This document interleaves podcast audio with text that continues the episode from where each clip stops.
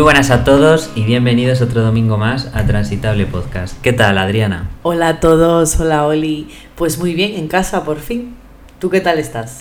Pues muy bien, aquí otro domingo más. Qué bueno, qué bueno. Bueno, hoy vamos a hablar de un tema sobre el que Adriana puede hablar en primera persona y que creo que puede ser muy interesante para que todos y todas eh, podamos ser conscientes y reflexionar sobre la diversidad en la que vivimos y la importancia que tiene sentirnos habitantes de un lugar. Adriana es una chica joven que nació en Ecuador, pero que ha vivido toda su vida desde pequeñita en Guadalajara, en España. Y hace poco ha regresado de un viaje que ha realizado hacia sus orígenes, y hoy también nos va a contar un poco lo que esto ha supuesto para ella después de todos estos años. ¿Qué tal el viaje, por cierto? Bueno, muy largo, muchas horas, sobre todo horas, estar sentada en un avión, autobús, coche. Claro. Pero, pero muy bien, eh, es la tercera vez que voy. Todavía con el jet lag este, ¿no? Todavía con el jet lag, por supuesto, porque al final es estar en la otra punta del mundo casi. Y como decías, exacto, yo nací en Ecuador, pero mis padres cuando yo tenía tres añitos decidieron mudarse a España y desde entonces vivo en Guadalajara, España, que no México. sí, que también me has traído una cosa de, de Cuenca. Sí, porque bueno, al final la colonización, ¿no? Estas cosas, estas cosas de la historia, eh, por llamarlo de alguna manera, pues muchas de las ciudades de mi país eh, tienen nombres eh, de ciudades españolas. ¿Y cuando viniste tú a España? Bueno, me has dicho que con tres añitos, ¿no? ¿Y tienes recuerdos de cuando eras pequeña en Ecuador? Bueno, al final esto de los recuerdos es algo ambiguo, porque era muy pequeña, pero es verdad que al hablar con mis hermanos, ellos me cuentan cosas y a lo mejor no tienes el recuerdo en tu cabeza, pero sí tienes una sensación de pertenecer ¿no? a esos recuerdos, pero era muy pequeña, al final era un bebé realmente. Claro. Entonces tienes más recuerdos de tu infancia en España, ¿no? Básicamente. Exacto, exacto. O sea, al final mi al final mi vida ha sido en España, realmente. Yo recuerdo que un día me comentaste una cosa que me resultó graciosa y es por el tema del acento, que a priori si alguien escucha tu voz, como ahora mismo en un podcast, y no conoce tu historia, eh, tú dices que eres de Guadalajara, de España, y nadie se pone a pensar en que tengas otras raíces, ¿no? Y un día me dijiste, antes de que te fueses de viaje, que en broma tu madre te decía que cuando fueseis a algún restaurante o a alguna tienda de Ecuador, que tú no hablases porque si no os iban a cobrar a precio de guiri las cosas, ¿no? En plan, tú no eres de aquí, vamos a sacarte más pasta. sí, a ver, es una realidad. Al final, pues por nivel cultural, ¿no? Eh, en Ecuador, bueno, a lo mejor en varios países de Latinoamérica, pero yo pues me especifico en Ecuador, ¿no? Que es mi país. Pues tienen la ideología de pensar que la gente de fuera pues tiene más dinero, ¿no?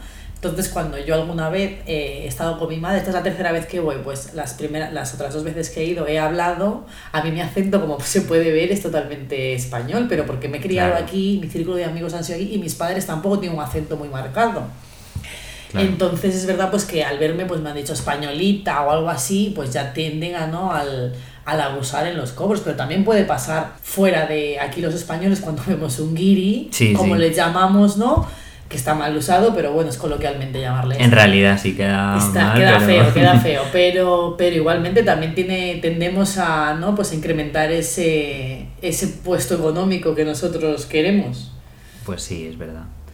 Bueno, yo creo que hay una cosa que se nota mucho y es que las generaciones de hijos de inmigrantes que se han criado en España tienen una visión más abierta y están súper integrados. Además, tú en tu caso tienes doble nacionalidad, has estudiado la carrera de trabajo social, también has estudiado integración social y es algo que, bueno, me parece muy guay en tu caso teniendo en cuenta pues tu historia y bueno, aunque la crisis que vivimos nos afecta a todos por igual en realidad, ¿no? Eh, ¿Tú sientes que puedes tener más oportunidades fuera de Ecuador? Bueno, yo creo que para empezar eh, me gustaría con lo que has dicho, decir que sí, que es verdad que es muy bonito haber elegido esta carrera porque, bueno, realmente he vivido una, he vivido, por suerte, una doble culturización, ¿no? He vivido el, haber, el haberme criado en España con todo lo que es la cultura española, mis amistades españolas, etcétera, etcétera, y luego en, dentro de mi hogar, ¿no? Una cultura muy latina, muy, de, muy ecuatoriana en este caso, porque mis dos padres son ecuatorianos,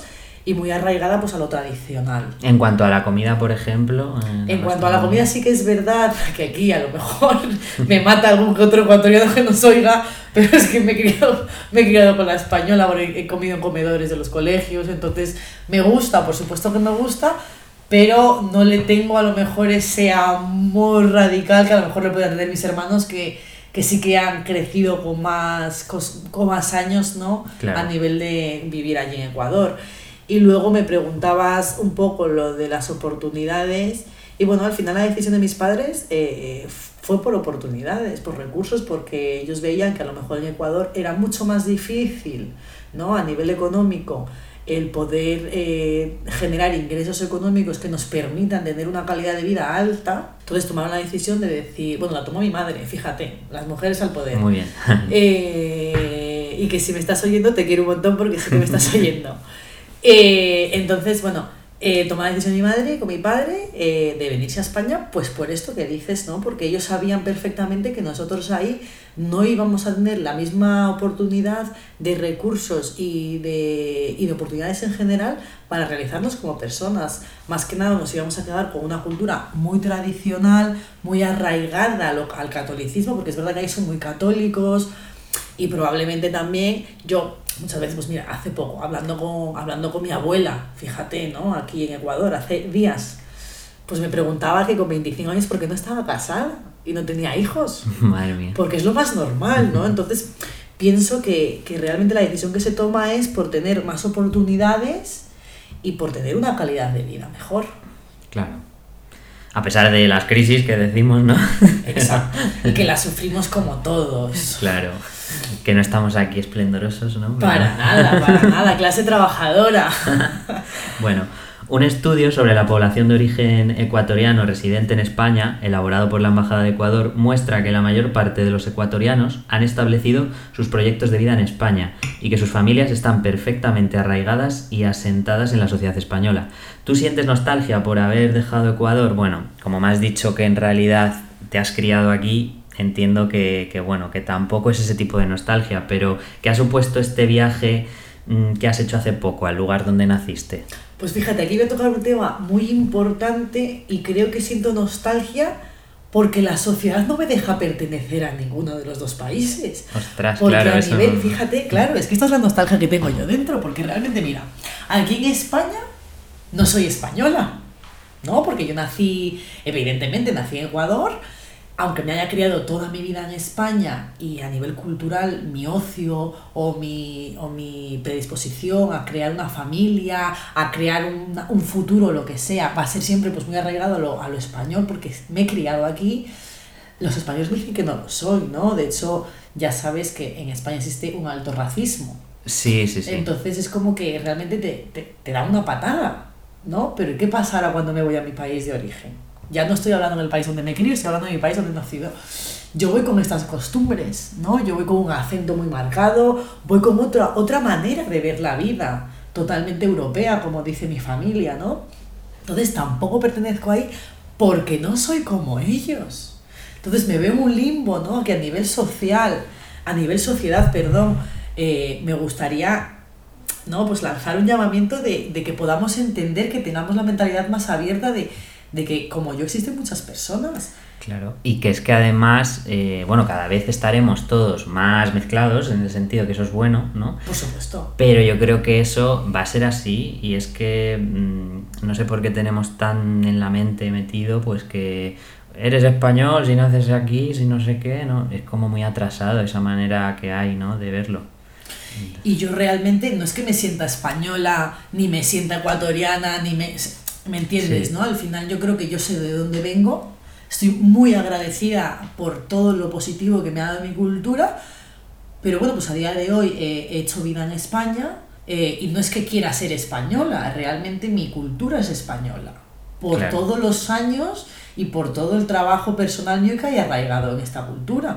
Que pasaré igual si a una persona, si yo mira, pienso, si yo ahora mis sobrinos los llevamos a Ecuador, a Argentina, a Estados Unidos, adquirirán una cultura arraigada a, a, ese estilo de vida. Entonces me pasa un poco eso, entonces me veo un limbo, ¿no? De no pertenecer y de nostalgia. Mi nostalgia realmente es el hecho de eh, no sé dónde pertenezco, porque la sociedad no me deja pertenecer a ningún sitio. Y es que yo creo que necesitamos sentir un poco eso, ¿no? Ser de algún sitio, yo creo. Y tú, pero si te dicen de dónde te sientes más, ¿de dónde dices? Es un poco difícil Pues de responder. fíjate, fíjate, con el paso de los años he comprendido con la madurez, claro, por supuesto, ¿no? Pero cuando tienes 18 años, pues ay, tú eres más tonto que... Pero yo creo que he comprendido que yo nací en un país que me ha dado una cultura muy bonita y que gracias a eso soy quien soy realmente, porque pues, pues como cuando pintas de blanco y de repente hay un poco de, de, de naranja, ¿no? Queda precioso, ¿no? Es una manera distinta.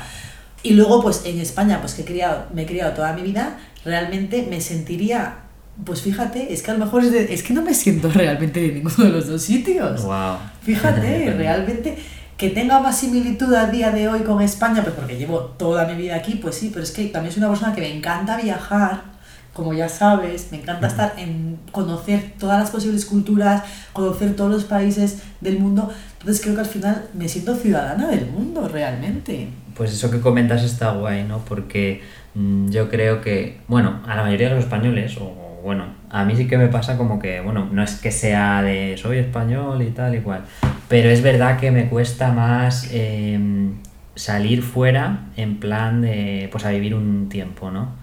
O sea, de vacaciones es como que lo veo, pero luego salir fuera, todavía yo estoy un poco como ahí arraigado. A Madrid, a Madrid, Sí, que Madrid sí. es maravilloso. De hecho, he de decir, y lo digo abiertamente, que yo he viajado muchísimo, ya sabes que me he recorrido un montón en el mundo, pero España es España. Claro. O sea, yo sí que puedo decir que siento una sensación de hogar. A lo mejor queda poco moderno decir eso, ¿no? Porque, bueno, pues es que somos ciudadanos del mundo, en realidad. Mm. Pero sí, o sea, Madrid para mí es hogar, no sé. Pero bueno, tú también en- entiendo que Guadalajara también. ¿no? Claro, no, yo te iba a decir que bueno, pues que al final no me siento, iba a decir, voy a matizar una cosa, porque esto lo tengo que dejar bien matizado. Porque al final a donde vuelves es a Guadalajara siempre, Entonces, he de decir, bueno, que no me siento ecuatoriana, no me siento española. Te sientes de Guadalajara. Me siento de ¿no? Guadalajara. País de Guadalajara. Yo me siento carreña de Guadalajara, hombre, ya. que llevo toda mi vida ahí. Eso. Pues nada. Que. Bueno, vamos a otros datos, ¿vale? Que quería comentar. Los datos del INE dicen que entre los menores de 15 años, uno de cada cuatro son hijos de inmigrantes. Es decir, que nuestra sociedad, como hemos dicho, es muy diversa. Y eso lo podemos ver en cualquier colegio público y a pesar de que esta diversidad sea real, yo creo que sigue habiendo situaciones de racismo. ¿Tú cómo ves esto? Porque en principio los niños no nacen racistas, ¿no? ¿Qué ocurre después? Bueno, esto es muy de integración social y de trabajo social. Esto es, eh, eso te iba a decir, esto es muy nuestro ¿Qué campo. ocurre ahí? Ya se me han puesto los ojos como Claro, platos. porque nadie nace mm, Es que nadie racista. nace racista, nadie. Es que realmente una, cuando una persona nace, nace es un hoja en blanco, ¿no? Que se va trazando en función de las experiencias que vive y de sobre, y sobre todo, ¿no? Del educador, que en este caso son padres y madres. Yo lo llamo educador, yo lo estoy llamando tec- ya lo estoy llamando técnicamente. Voy a quitarme, voy a quitar el- la chaqueta de trabajadora social, que aquí no soy trabajadora social. Entonces, pero fíjate lo que te digo, esto, es- esto es algo que va eh, arraigado a la sociedad en la que vivimos. Porque somos muy clasistas.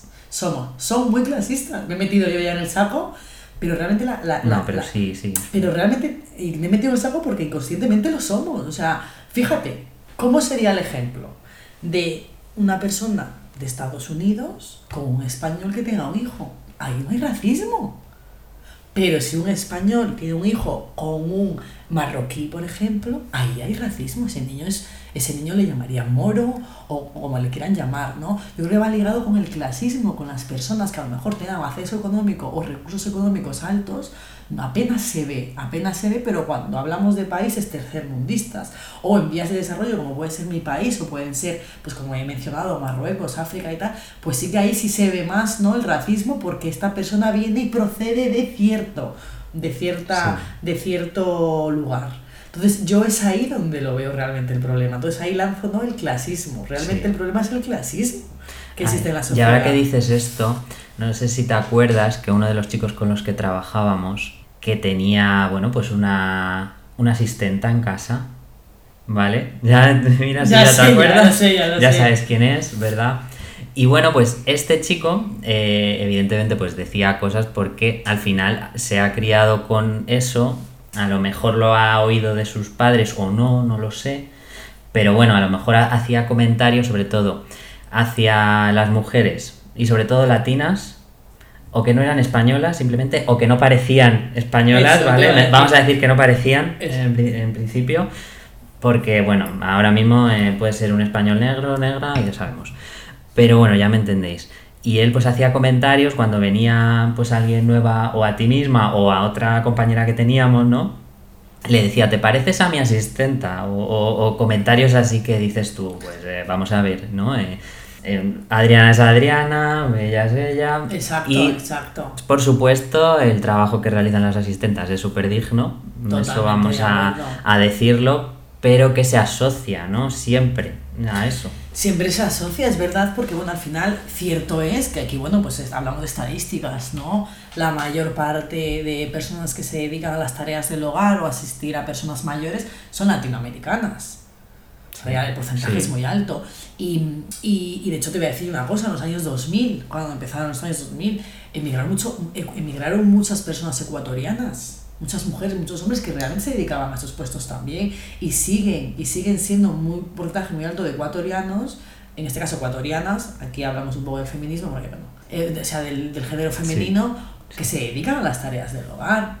O sea, Sí. y es alto, o sea, y, y que esto está en estadísticas, ¿no? Entonces, una persona, pues lo que te digo, pues a nivel cultural, o sea, a nivel eh, cómo has crecido, ¿no? Tus padres, ¿qué, qué te has, ¿de qué te has empapado? Si tú ves en, que en tu casa que limpia, quien tal es una persona latina y no has visto más, vas a pensar que a lo mejor otra persona que veas en la calle latina también se va a dedicar a hacer eso.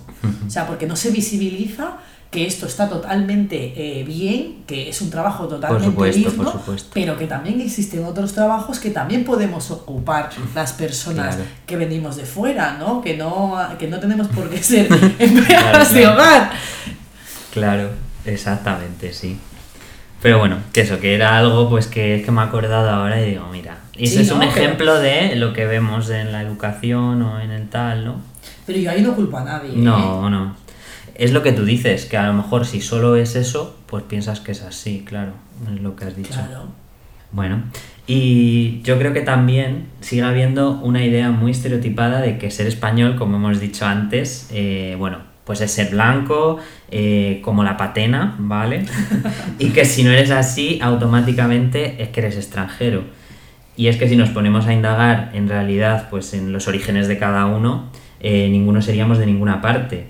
Bueno, en realidad todos venimos de África, ¿no? En un inicio, pero es que Claro. seguro que tenemos todos raíces de moros, de tal, eh, porque al final venimos también, ¿no? De los árabes, de todas partes. O sea que al final eh, no podemos afirmar que nuestro ADN sea únicamente español tampoco. Entonces, bueno, yo espero que algún día lleguemos a ver pues que todos somos habitantes del mismo planeta, como has dicho tú, ciudadanos del mundo.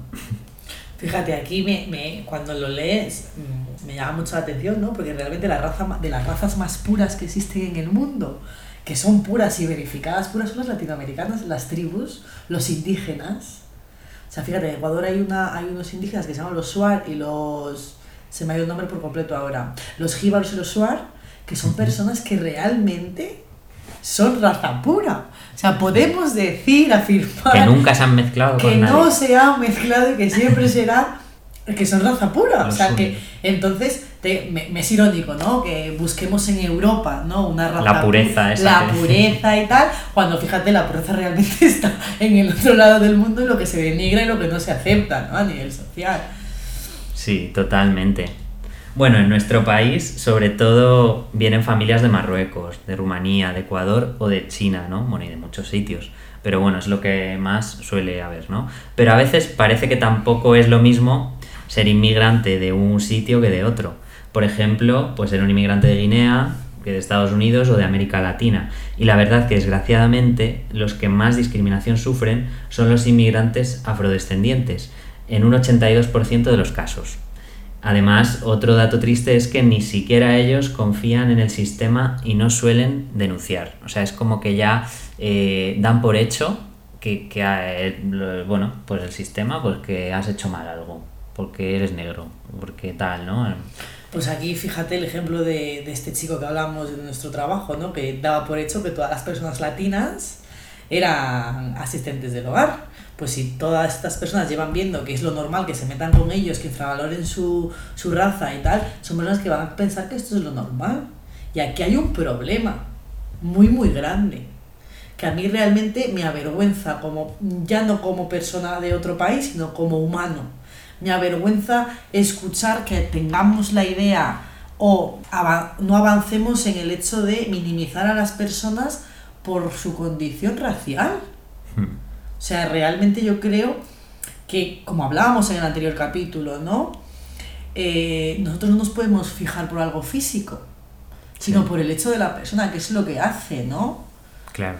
Entonces, en, El, en, El, mundo no existen eh, blancos, negros, existen personas. Y creo que eso es algo muy importante a, lanzar aquí, que el que lo escuche abiertamente, porque eh, mm, todavía existe mucho racismo, Oliver. A mí todavía a día de hoy, a lo mejor, probablemente, bueno, pues a lo mejor yo porque no hago, hago oídos sordos, a lo mejor en el círculo en el que me muevo, no, no pero realmente he podido llegar a escuchar eh, Negra o Vete a tu país. Bueno, de hecho, realmente he escuchado Vete a tu país hace poco. Joder. ¿No? Te quiero decir. Entonces, em, esto es un problema de educación. Yo a estas personas las daba un libro. ¿Sabes? Sí, sí. Las daba un libro y les decía, desde este momento vas a empezar a leer para que por lo menos leyendo sepas que lo que dices es erróneo. Y aquí es un problema muy, muy, muy, muy grande. Porque las generaciones vienen también escuchando ese tipo de comentarios y, si, y siguen haciendo una bola de esto, de esto, de esto, y al final el racismo, ¿cómo se erradica? Sí, con educación, evidentemente. Sí, sí. Pero también, yo digo, y con la convivencia debería de ser, pero parece que ser que no, ¿no? Porque mismamente el ejemplo de Estados Unidos, donde se supone que hay mezcla de muchas culturas y razas, y ahí concretamente el racismo es muy fuerte también. Hmm. Entonces... Y muy abierto. Sí, ¿eh? sí y muy abierto y muy aceptado, ¿eh? muy, muy aceptado. Eh, yo fíjate lo que digo, a la gente, yo he, sido víctima de racismo, por supuesto, evidentemente, eh, pero fíjate, a día de hoy, 2022, veo más clasismo que racismo. Y lo digo abiertamente, ¿eh? sin pelos en la lengua. En el mundo a día de hoy existe clasismo, no racismo. A la gente con dinero sí la quiere, pero a la gente sin dinero no. Entonces es mucho más fácil, ¿no? Que, mm, que vengan personas de Latinoamérica, porque al final vienes en avión y puedas tener garantías de tener dinero a personas que a lo mejor, como dices, el porcentaje es más alto de los afrodescendientes, que vienen en pateras o vienen en situaciones denigrantes, evidentemente no tienen recursos económicos. Es que no es lo mismo venir en avión que venir en una patera. Claro. Entonces, el mundo se está volviendo clasista, nos gusta la gente con dinero no, eh, y potenciamos eso. Realmente estamos potenciando esto, porque aquí hay mucho inmigrante de latino. Fíjate, cuando pasó lo de Venezuela, que lanzo aquí algo que no tengo nada en contra, por favor, eh, bienvenidos todos, pero es verdad que la gente de Venezuela, muchas de las personas que han venido aquí, un alto porcentaje son gente con mucho dinero. Sí, sí, verdad. Y a esa gente no se les ha puesto problemas. Mm. Pero a la gente que ha venido en pateras afrodescendientes y se les ha puesto muchos problemas. ¿Entiendes lo que no? y vuelvo a reiterar, por favor, que no quiero que se me sí, no tengo ningún problema, solamente para poner ejemplos. Sí, pero totalmente, los problemáticos son los que llegan sin nada. que encima son personas que lo único que quieren es, pues, salvarse, salvar su vida, nada más. Y que no se nos puede olvidar la memoria de España, que España fue un país de emigrar. También. Que España ha vivido mucho tiempo fuera porque España pasó unos años muy malos y les abrimos las puertas. Pues sí, deberíamos De, aprender eso, de nuestros antepasados, de los que nos acogieron, ¿verdad? Claro, que se nos olvida y es que es algo muy importante tener en cuenta y, que, y, sobre todo tener en cuenta, pero sobre todo es importante para enseñar a las nuevas generaciones. Me parece esencial. Sí, totalmente, de acuerdo.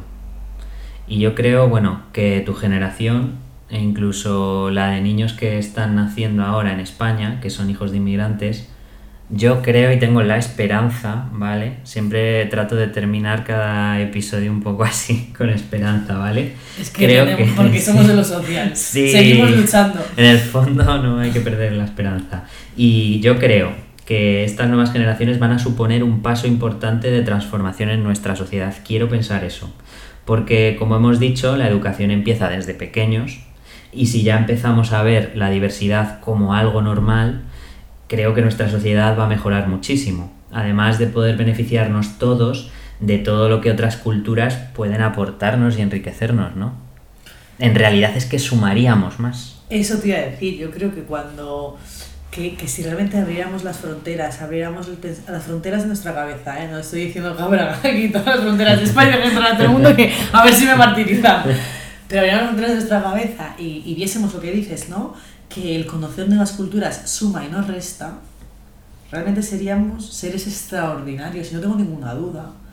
Y, y por supuesto, yo sé que, por ejemplo, mis sobrinos van a crecer en un ambiente ya totalmente distinto, a lo mejor que vivimos nosotros, porque ya es otra generación, o mis hijos, que no creo que tenga hijos, toco madera, pero nunca se sabe, pero, pero o, o, y los hijos de mis sobrinos, etcétera, etcétera, vivirán, espero que vivan en otro tipo ya de, ¿no? de algo más aceptado, algo más normalizado, más visible. Vuelvo a decir, seguimos lo que seguimos trabajando desde que hemos empezado en el podcast, dar visibilidad a lo invisible, es que lo que no se ve para la sociedad no existe. Y esto existe, al igual que miles de situaciones en, eh, en el mundo. Y bueno, y así como un poco para terminar, ¿no? Me gustaría, pues bueno, decir que, que al final el, el hecho de nacer en un sitio y criarte en otro no es un pecado, no es nada malo. El no sentirte perteneciente a algo tampoco es malo. Y, y por supuesto que si hay alguien con este tipo de tal que nos está escuchando, está todo bien, de verdad, que no pasa nada, que lo que diga la gente es lo que dice la gente, pero realmente quien, quien eres tú es para ti, no para los demás. Pues totalmente, muy, muy bueno eso, esos comentarios que has hecho y yo lo que quiero decir, que creo que me parece también importante, ¿no? Es que, eh, a ver, aquí como españolito que soy, así ya De pura cepa, de pura nacido, cepa, nacido, nacido. en Madrid ahí con Z, bueno, que quiero decir que yo creo que mm, ahora mismo eh, tenemos contacto con diversas culturas eh, que creo que nos aportan un montón de cosas. Eh, es que, vamos a ver, o sea, no sé, sois nuestros amigos o parejas o, en fin, que es que mm, estáis ahí Que sumamos, que y todo sumamos. suma. Y fíjate, Gracias yo por que- ayudarme a terminar la frase, pero es lo que quería decir. Sumar es que es súper bueno, fíjate, yo ahora mismo me acuerdo con la palabra sumar, fíjate lo que me viene a la cabeza, que me parece que podríamos hablar más adelante de esto, ¿eh? Ya has lanzado una. La serie de la veneno. Ah, sí, sí, sí, muy Me buena encanta. también. Es Serión. verdad, es verdad. hay que Una de pasada eso. de, serie. Por el trasfondo, ¿eh? Ya no, me, ya no me fijo en la memoria de ella, sino en el trasfondo que trae, ¿eh? Sí. Muy bien hecho por los Javis, los amo desde aquí. Sí, sí, muy buena Eh, esa serie. que eh, cuando hay un trozo en un episodio eh, que ella se encuentra con Sara Montiel, ella le pide un autógrafo y tal, y Sara Montiel le dice algo muy muy importante que yo lo traslado un poco en, la- eh, en general, ya no solo en eso. Y le decía que se junte con hombres que le sumen, no que le resten. Muy bueno. Y aquí lo lanzo porque es que es verdad que cuando dices esa palabra me viene eso, ¿no? Siempre que sume. Lo, lo bueno siempre va a ser cuando sume, Claro. no cuando reste. Y creo que la fusión, el conocer, el dar la oportunidad, el normalizar y el visibilizar esto va siempre a sumar, nunca Claro. va a restar. Sí, es verdad. Y yo, bueno, otra cosa que ya no viene a cuento, porque precisamente estamos hablando de desarraigarnos un poco en este episodio, pero yo cuando hablo contigo siento que eres muy española. O sea, que, quiero decir que, o sea, yo en ningún momento pienso que de dónde vienes, o sea, tampoco. Pero porque al final es, es donde te has criado, ¿no? Claro. Eh, es donde te has criado y bueno, pues yo al final es verdad que ya abiertamente lo, lo expongo. Yo hace, que he estado hace cinco días en Ecuador, realmente, y mi familia me ve muy española. O sea, realmente mi familia me dice que soy de ahí, que no tengo apenas cos- cosas ni ahí. Y me cuesta a veces, me cuesta no conectar porque pues son mis orígenes, pero sí que es verdad que por ciertas costumbres y ciertas cosas, pues es que no tendría, necesito tiempo. Claro, y claro. el mismo que he tenido aquí, pues necesitaría el mismo tiempo allí para volver a conectar con todos y ya no sentirme parte de eso, sino eh, ser un poco como, como es ahí. Entonces sí es verdad que soy muy española. Pero eso es bueno también. ¿no? Yo encantada, por supuesto. O sea, la vida son oportunidades, yo he vivido esta oportunidad, la he surfeado como una ola, muy agradecida de todo lo que teníamos gracias a la decisión Sí. de mis padres. Y, y bueno, pues eh, Claro. ciudadana Pero del yo, mundo. yo también lo quiero decir porque al final uno es, yo creo que de donde se cría también, ¿no? Sí, Entonces también voy por ahí, o sea, yo creo. sí, pues te decía que yo soy de Guadalajara. Pues Que no soy español, aclaradísimo soy de. Guadalajara, De vale. Guadalajara, de pura cepa, de Guadalajara. De Guadalajara desde chiquitita, ¿eh? Que yo te llevo y te hago un tour por Guadalajara y te encanta. Aunque la gente diga que no hay nada. No, sí, se puede hacer senderismo, ¿no? Se Y puede hacer un montón de cosas. La gente lo que pasa es que se queda con Madrid porque estamos hablando, pero Guadalajara es maravilloso. Yo soy de Guadalajara. Bueno, Adriana, que me ha encantado este episodio. Te agradezco pues que hayas querido contarnos pues tu historia y bueno, pues así te conocemos un poco más todos. Y bueno, a mí me ha parecido súper interesante. A mí me ha encantado, me he sentido súper cómoda, bueno, contigo siempre, al final para eso estamos. Y, y, luego sobre todo que me parece interesante visibilizar también esto, porque también es algo que está y que normalmente no, no se habla. Entonces, pues yo encanta. Y si hay que hacer otro capítulo de, especificando cosas, se hace. Estamos aquí para visibilizar lo invisible, Oli.